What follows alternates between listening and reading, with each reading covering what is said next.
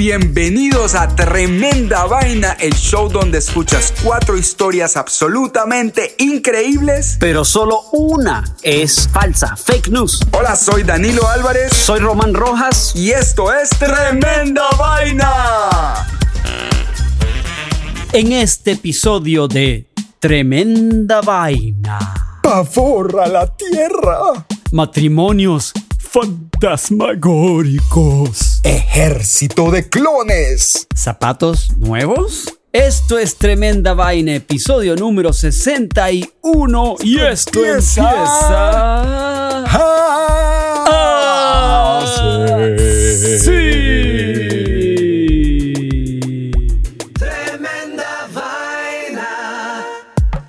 Amigos tremendo vainólogos, bienvenidos a otro episodio de Tremenda Vaina. Y ahora vamos con nuestra primera historia de hoy. Pavor a la tierra. Román Rojas, te cuento que ya pronto se acerca mi fecha de llegada a Nueva York, así es que pronto volveremos a hacer tremenda vaina juntos. Uf, qué bueno.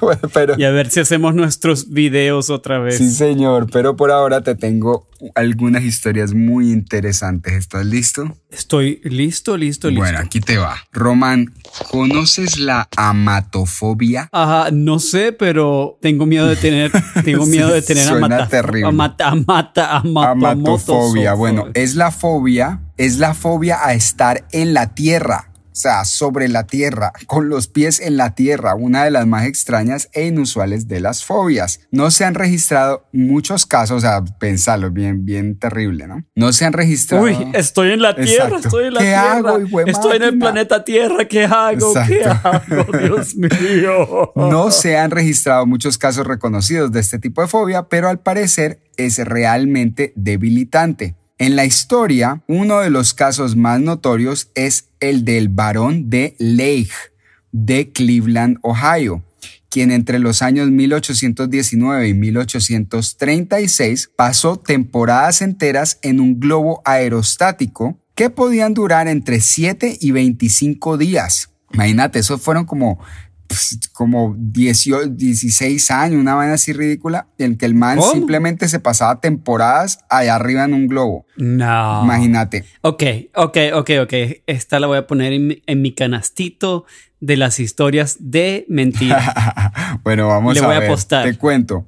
Su fobia a estar en la Tierra era tan grande que una vez prefirió quedarse en el globo durante una horrible tempestad que terminó estrellándolo contra el suelo, dejándolo medio muerto. Su familia Wow. lo encerró para evitar que siguiera con su obsesión de vivir lo más lejos de la Tierra que pudiera. Y se dice que murió loco, poseído por su extraña fobia, Román. Bueno, pues resulta que la amatofobia se registra al parecer exclusivamente entre personas muy ricas que han recibido su fortuna por herencia o como una ganancia ocasional y posibles genera- eh, posiblemente generada por la sensación de que pueden perderlo todo de un momento a otro y lo único que calma su angustia es estar tan lejos de la Tierra como sea posible. En este momento existe un personaje román de cierto reconocimiento que vive con amatofobia. Se trata de Prasad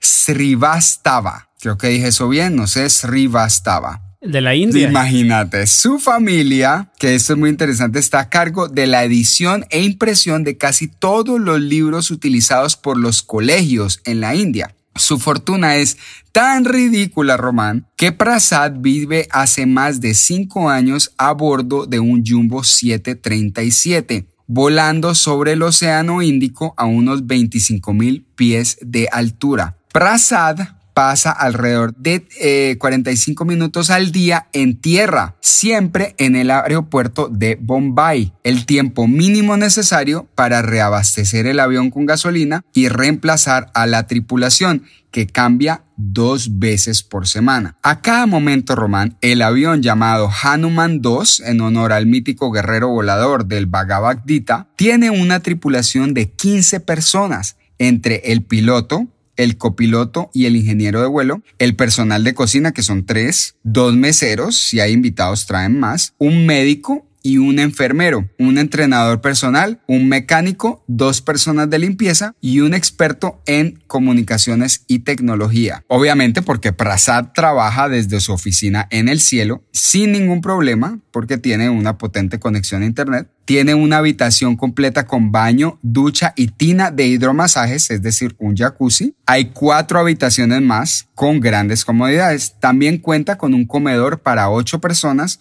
un salón para, para fumar tabaco, una pequeña sala de cine y una cancha de squash.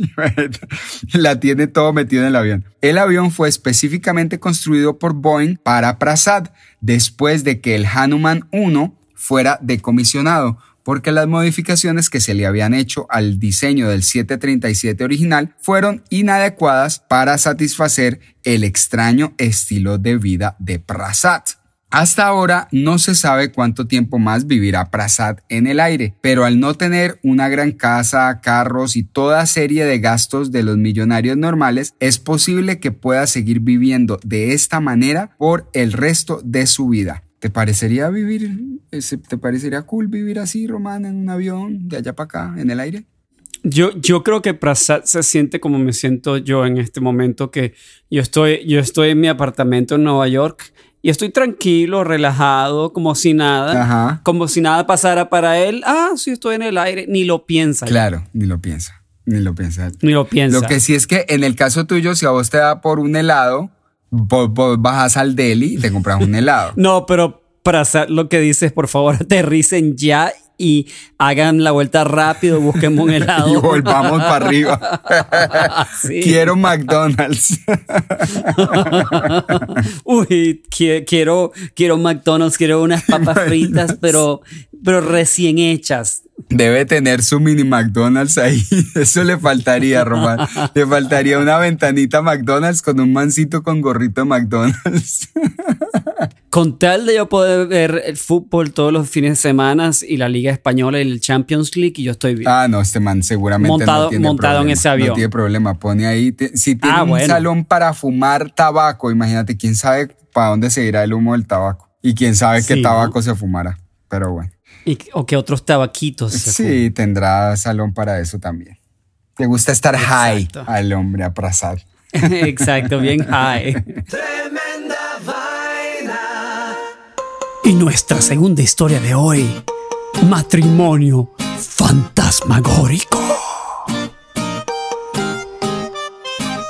Danilo, te cuento que hay un antiguo y oscuro ritual matrimonial que ha puesto alerta a las autoridades en algunas partes de tu país favorito para las historias, que es China. Ah, China es muy bueno, mano. Qué vainas tan locas hacen allá. Y entonces, Bueno, este ritual se trata de las llamadas bodas fantasma. Una ceremonia que busca proporcionar, ¿ok? Un cónyuge a la persona que muere soltera. O sea, si mueres soltero, te buscan para que te cases con ah, mira qué, qué querido. Para que quedes, para que quedes Emparejado, acompañado, emparejado en el otro emparejado. mundo. No sea un fantasma Exacto. solo como un bobo, ok.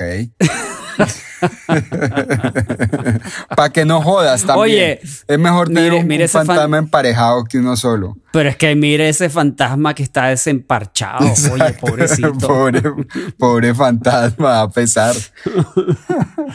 Pero en los últimos tiempos te cuento que varios asesinatos han ocurrido con el propósito de concretar No, este ritual. No, Román. Claro. No, o sea, eso me cuesta demasiado creer. En abril, Estoy pensando en mi la policía, sí, Ok. en abril la de este año, la policía de la provincia de Shaanxi detuvo a tres hombres después de que el cuerpo de una mujer fuera encontrado en su vehículo. Mientras que la policía en el noreste de China acusó a otro hombre de asesinar a dos mujeres con discapacidad mental, no, alegando que querían vender sus cadáveres para ser utilizados en las bodas fantasma. No, no, no, no, no, no, no, no, Es como un Tinder, pero en el más allá. Exacto, y con gente de, de, de aquí involucrada. Y las organizan y las mandan para el más allá para que pueda haber cónyuges. Bueno, pero te cuento que los creyentes de esta costumbre eh, llevan practicando esto desde, hace unos 3.000 años. Dicen que asegura a los muertos solteros no estar solos en la vida futura. ¿ok? En una vida futura. Originalmente, las bodas eran estrictamente para los muertos, un ritual realizado por los vivos para casar a dos personas fallecidas. Claro. Pero en los últimos tiempos se introdujo la idea de que una persona viva se case con un cadáver. No. ¿Qué te parece? No, no, no, no. En los matrimonios fantasmas entre dos personas muertas, la familia de la novia exige un precio por ella. Los factores como la edad y los antecedentes familiares son tan importantes como en las bodas más tradicionales. Por lo que por lo que las familias contratan a maestros del Feng Shui para oficiar la ceremonia. La, boda consiste generalmente en la colocación de una placa funeraria de la novia y el novio y un banquete. La parte más importante es desenterrar los huesos de la ¡Ah! novia y ponerlos dentro de la tumba del novio. O sea, ¿Y el novio, pero el novio recientemente muerto o ya, ya murió también hace tiempo? Ah, eso sí no sé. Me imagino que con tal de estar muerto, si estás muerto está bien. la mayoría de los casos se encuentran en el norte y centro de China, como las provincias de Shaanxi, la vecina Shaanxi y Henan, pero Seto Fakqing es un maestro de Feng Shui en Hong Kong. También confirma la existencia de esta costumbre antigua entre las comunidades chinas en el sudeste asiático no, me parece demasiado loco que de pronto si el, si el soltero que acaba de morir soltero necesita una novia, van y matan a alguien para ponerle la novia al tipo. Bueno, eso es porque ponen un precio por, por, el muerto, ¿no? Para hacer plata, pero, pero originalmente era sencillamente dos personas habían muerto y las casan, las familias las casan. Bueno, eso es un poco eh, más romántico, digamos. Un poco más romántico, sí. Últimamente hay esta tendencia a lamentablemente estos asesinatos para tener un muerto y decirte tengo un muerto para casar tu muerto, este muerto con otro muerto. O sea, aquí, aquí te tengo un candidato fabuloso para tu muerto. Me debes 500 yen, con Kanching. Yun, yuen, yuen, cuchaca chupo. bueno, o sea, se me puso la piel de gallina esta historia, Román. El matrimonio para mí nunca será el mismo. Ya era bastante miedoso, te digo. Yo creo que es el que te cuadra a ti. Después es el cuadra a mí. después de muerto me voy a ir para China a ver cómo hago esta vuelta. Yo, te, yo, te, yo te hago la vuelta si quedo yo vivo. Hazme el favor, me mandas en el ataúdcito y me consigo un ataúd doble para meter una gordita ahí. bueno, muy bien, muy buena historia. Vamos a comerciales y ya regresamos con tremenda vaina.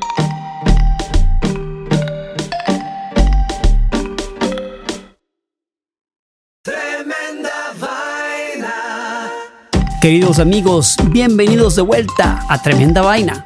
Y la tercera historia de hoy es Ejército de Clones. Román Apenas hace dos décadas, un grupo de arqueólogos en Siberia realizó un fascinante descubrimiento. Enterrados en la República de Tuva, encontraron los restos de más de 3.000 años, sea, unos restos bastante antiguos, de guerreros escitas con sus caballos. Ah, estos legendarios guerreros nómadas pasaron a la historia por su agresividad y por siempre ser enterrados con su caballo. Te sacrificaban el caballo. Imagínate. Era una vaina miedosa. No contentos con dejarlos descansar eternamente, el ministro de Defensa ruso, Sergei Shoigu, anunció recientemente que los va a clonar.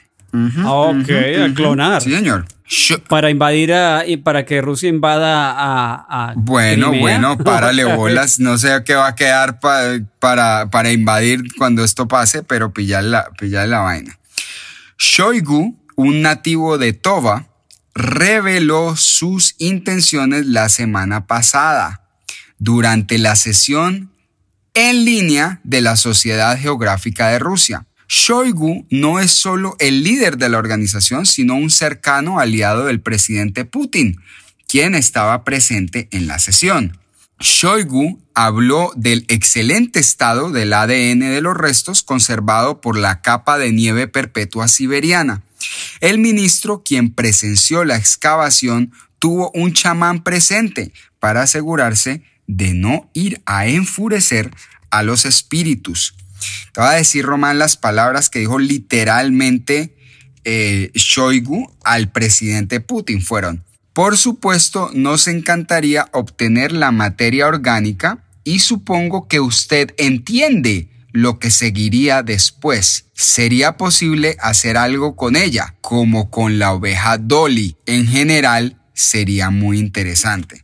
No sé, Román, si recuerdas la historia de la oveja Dolly, ya te cuento. Todo caso. Claro, claro. Aunque esta fue una sesión formal y las palabras de Shoigu fueron bastante claras, pueden tener un objetivo político. Recuerda que Rusia Román recientemente envió 100.000 soldados a la frontera con Ucrania. Y bueno, una historia fantástica acerca de guerreros antiguos podría servir como una distracción creada por el Kremlin. Sin embargo, los restos de los guerreros encontrados en el llamado Valle de los Reyes son tan extraordinarios como ciertos y su hallazgo es el resultado de excavaciones rusas y alemanas que empezaron en 1998. Pero lo que nadie esperaba era que el objetivo de esta misión sería suplementar el moderno ejército ruso con clones de unos de los soldados más sangrientos de la historia. En su mención de Dolly, Shoigu hizo referencia al primer mamífero clonado. Te acordarás, Román, de la famosa oveja que apareció en todos los periódicos en julio de 1996 cuando el Instituto Roslin de Edimburgo en Escocia anunció el éxito de la primera clonación. Desde entonces Rusia ha hecho grandes avances y ha dedicado esfuerzos a la evolución de la tecnología de clonación, aunque muchos de sus logros son secretos. Si tienen o no el conocimiento para lograr este objetivo de crear el primer ejército de clones está por verse. ¿Te recuerda un poco a Star Wars esta vaina, Román? Un poquito, sí, mm. un poquito.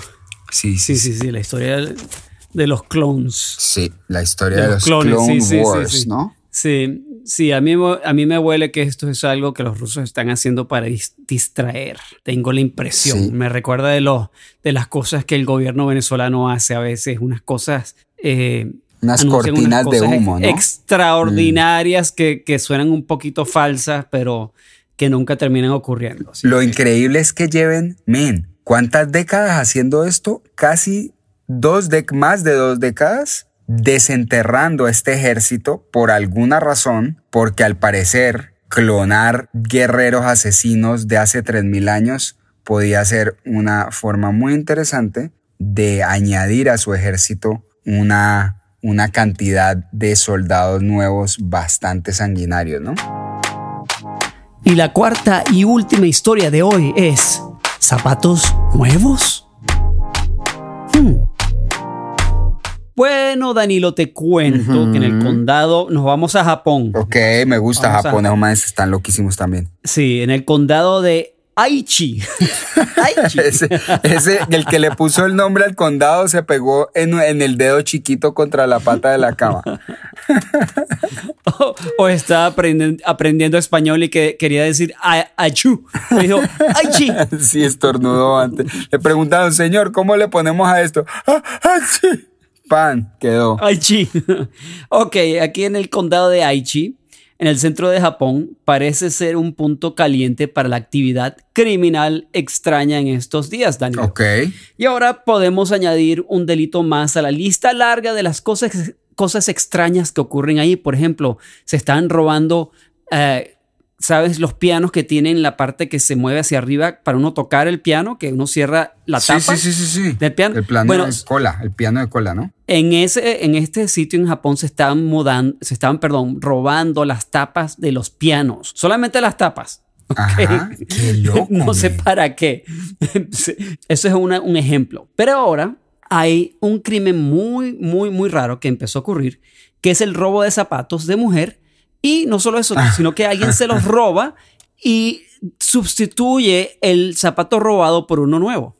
Ajá. Entonces, aquí llega nuestro amigo Hirokaki, no, Hirokaki no, Hiroaki Katsu, de 33 años de edad, que es oficinista en la ciudad de Nagagute, Nagagute, en Aichi, Aichi. Sí, todo suena muy japonés. Ha sido arrestado por cargos de robo. Según los investigadores, el hombre tenía unos 20 pares de zapatos de distintas mujeres en su casa. desocupado. Que iban desde botas hasta mocasines, zapatos planos y zapatos de tacón. ¿Qué? El arresto se produjo después de que se descubriera que Katsu era el culpable de cambiar un par de zapatos valorados en unos 5 mil yenes, yuanes, yenes, Ok. de una instructora de 23 años en una escuela de música en Nagoya. El incidente ocurrió alrededor de las 10.50 am el 30 de enero de este año, pero la instructora notó algo extraño. Ella estaba en el trabajo. eh, y en el trabajo los japoneses normalmente se, se quitan los zapatos y se ponen unas, unas ah, sandalias. sí, unas pantuflitas. Sí, y se dio cuenta, se, se quitó sus zapatos cuando llegó, se puso sus, sus sandalias, iba a ir a la casa y de repente se pone los zapatos y, y dice, wow, pero un momento, estos zapatos se ven nuevecitos, ¿qué pasó? Ajá. Ya va, yo tenía huecos en los zapatos cuando llegué esta mañana y resulta que los zapatos estaban perfectos, nuevecitos. Entonces dijo que alguien me robó los zapatos y me trajo un par de zapatos nuevos. Llamó a la policía y se quejó. Ajá. ¿no? La mujer se puso en contacto con la policía, sospechando que le habían cambiado los zapatos. Después de que una investigación los condujera a Katsu, la policía arrestó al hombre el 6 de abril, tras lo cual confesó el crimen. Katsu y el instructor nunca se habían conocido antes de que él robara los zapatos. Ajá.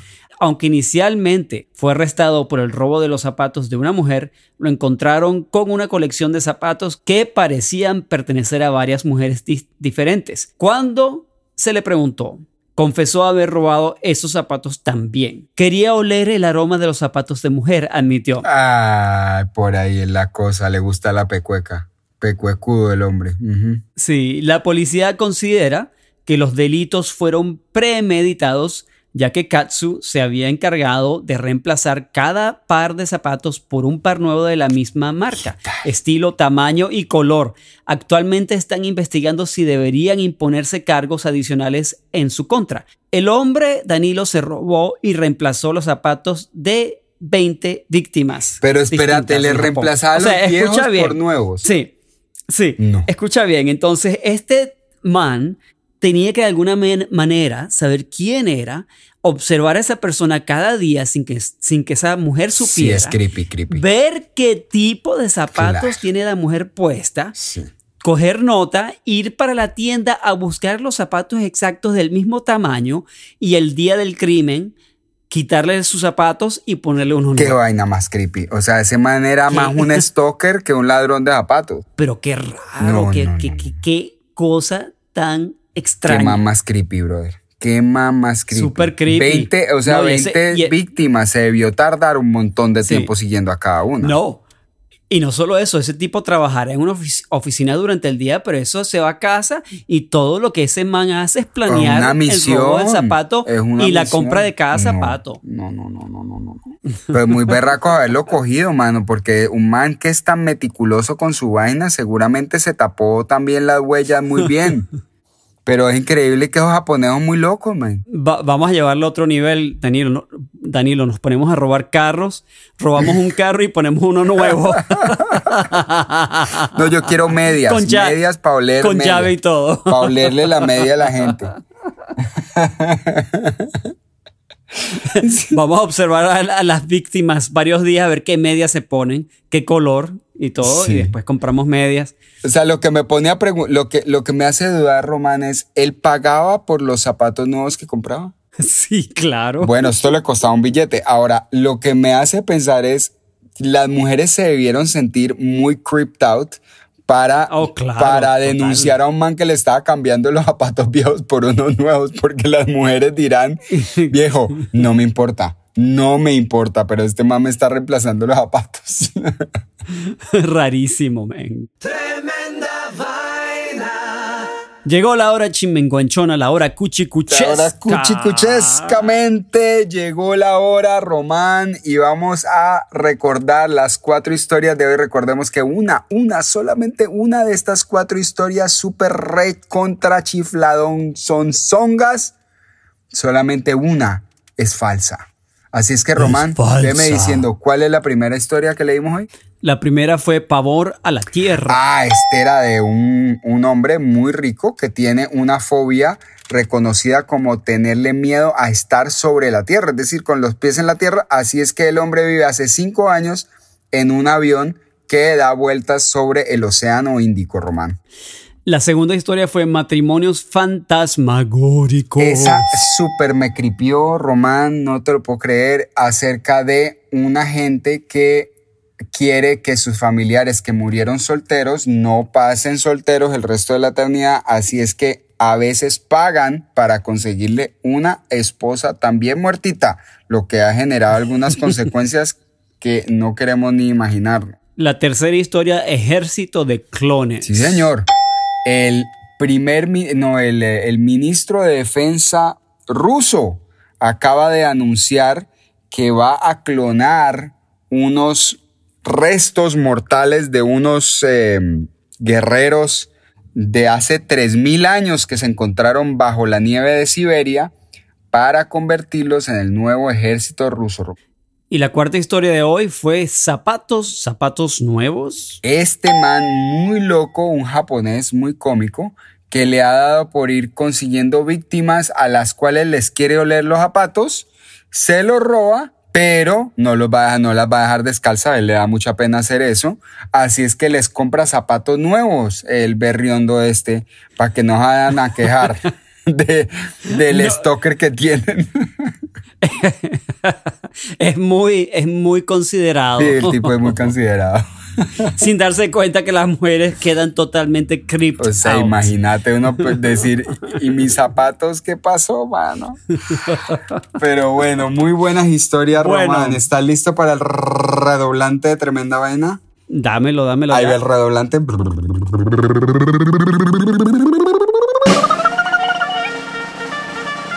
La historia falsa del episodio de hoy fue. Pavor a las alturas, Román, la cogiste, la cogiste. Ah. Ah, qué lástima. Me gustaba la idea de un man jugando squash a 25 mil pies de altura. A mí también me gustaba la idea de. O fumando, de, todos de- high. de- de- de un, de- de un man viviendo a 25 mil pies de altura como si nada. Como si nada. si fuese, Como si el mundo no existiera. normal. Bueno, De todas maneras, estoy feliz de que hayamos traído de nuevo algunos de nuestros países favoritos a tremenda vaina hoy, como la India y China. sí, y bueno, la otra cosa es que para los tremendo vainólogos que nos escuchan, Danilo y yo vamos a por fin estar juntos otra vez en persona Increíble, haciendo increíble, podcast. Román, increíble. Porque este podcast ha sido un bebé de la pandemia prácticamente. Sí, Y prácticamente. cuando empezó la pandemia lo estábamos grabando, antes de empezar lo estábamos grabando acá en el enero del 2020 en Nueva York y Danilo se fue a Colombia y empezó la pandemia. Yo le dije a Danilo, Danilo, va, esta ciudad va a cerrar totalmente y tú me decías, ¿qué? Increíble. Y el mundo entero cerró. Acordate que en ese momento estaban poniendo hospitales móviles por todo Central Park, Sí. recogiendo muertos, una vaina súper horrible. Sí, y yo dije, no, yo me quedo acá. todo. Y bueno, y desde Sí. eso estamos haciendo tremenda vaina a distancia, como, como el bachillerato de muchos. Sí, y tomaste la decisión correcta de quedarte en Colombia, pero entonces Danilo va a regresar ahora a Nueva York. ¿En Sí? Señores, ¿Un el primero de junio estaré de vuelta Wow. en los Estados Unidos y en Nueva York probablemente hacia mediados del mes. Sí, señor. Qué bueno, qué bueno, hermano. Bueno, entonces nada, esto fue tremenda vaina, episodio 61. Y acuérdense, no se dejen meter la historia No falsa. se la dejen meter, no te la dejes meter, amigo, no te la dejes meter, amiga. Historias falsas. El fake news es el virus más peligroso de nuestro tiempo. Escucha tremenda vaina para entrenarte. A entrenar a tus oídos, a decir, "Mm, mm, mm, mm, esta no me la meten. Ah, exacto. Bueno, Román, Esto te fue mando un Tremenda abrazo Vaina. grande. Esto fue Tremenda Vaina, episodio 61 ya. ¡Wow! Y termina. ¡Ah! ¡Ah! ¡Sí!